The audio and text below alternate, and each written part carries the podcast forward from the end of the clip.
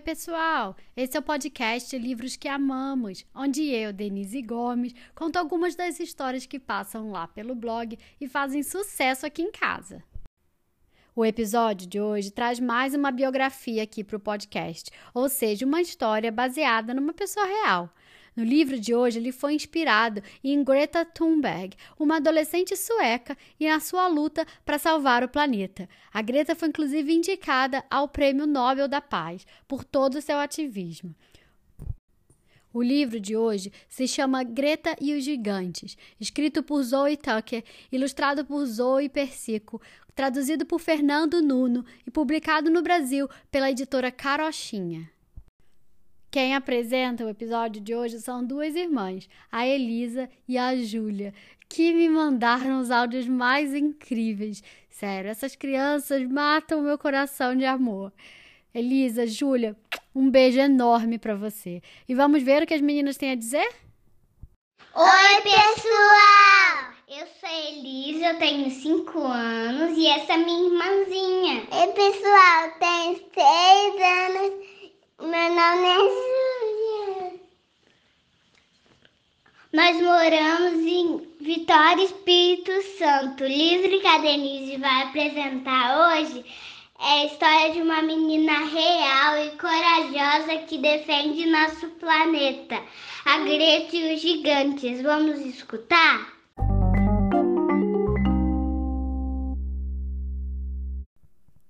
Era uma vez uma menina que morava numa linda floresta. O nome dela era Greta. Um dia de manhã, as coisas não estavam exatamente como deveriam. Quando Greta saiu para o jardim, viu que os animais da floresta estavam todos juntinhos, à sombra das árvores. Um lobo de pelo macio e brilhante deu um passo à frente, com o rabo entre as patas. Por favor, nos ajude, ele disse baixinho. A floresta foi atacada e não sabemos para onde ir. Os gigantes estão destruindo a nossa casa. Quando Greta nasceu, os gigantes já estavam por lá. Às vezes eles faziam coisas ruins, mas agora estavam piores. Tinham se tornado truculentos e viviam sempre ocupados, devastando a floresta. No começo, eles cortaram árvores para construir casas. Depois, derrubaram mais árvores para fazer casas maiores. Com muitas casas juntas, surgiram as cidades, que ficaram cada vez maiores. Os gigantes então construíram fábricas, lojas, carros e aviões. Eles trabalhavam noite e dia, sem parar, até que não sobrou quase nada da floresta. Os gigantes eram tão gananciosos que esqueceram como era a floresta. Eles não conseguiam ver os passarinhos, as joaninhas, as borboletas e os ursos que se agitavam, tremendo à sombra das florestas. Ninguém disse aos gigantes que eles deviam parar com aquilo, porque todos tinham medo deles. Todos, menos Greta. Você pode nos ajudar? perguntou o lobo. Greta olhou ao seu redor. Os animais pareciam cansados e tristes. Ela tinha de ajudá-los, mas como? Então, Greta teve uma ideia. Na manhã seguinte, Greta foi para a entrada da floresta e ficou esperando os gigantes chegarem. Ali, sozinha, ficou segurando uma placa. Nela estava escrito: Parem! E ela esperou. E esperou. No primeiro dia, os gigantes não viram Greta e passaram direto. No segundo dia e no terceiro, também não. Mas no quarto dia aconteceu uma coisa incrível. Um menino que tinha visto Greta também fez uma placa e veio se sentar perto dela. Na placa dele estava escrito Ouçam. Ele quase não disse nada, mas Greta entendeu o que ele sentia. Outras pessoas e animais viram aquilo e vieram logo se juntar a eles. Cada um trazia uma placa diferente. Parem, Ouçam, nós vivemos aqui. Salve a nossa floresta. A nossa casa está em chamas. Nos ajudem. Num instante, uma multidão de crianças saiu da floresta em direção às ruas e avenidas da cidade. Elas ficaram bem juntas e esperaram. A multidão era tão grande que os gigantes tiveram que parar.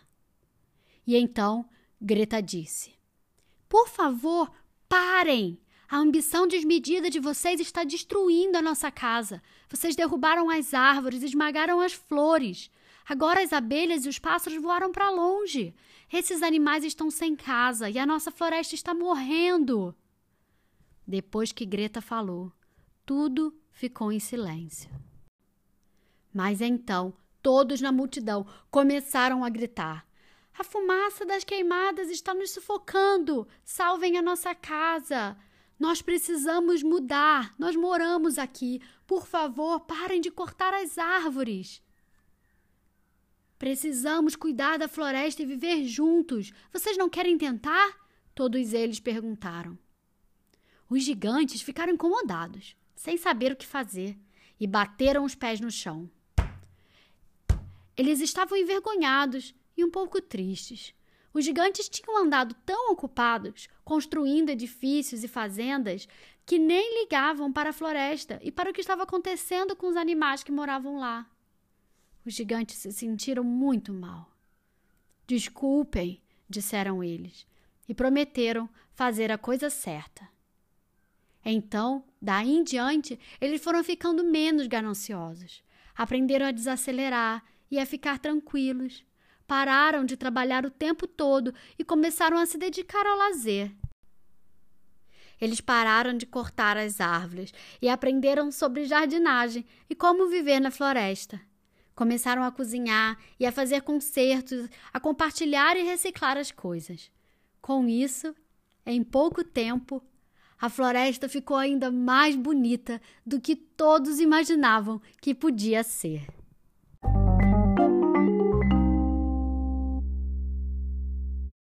E aí, gostaram da história?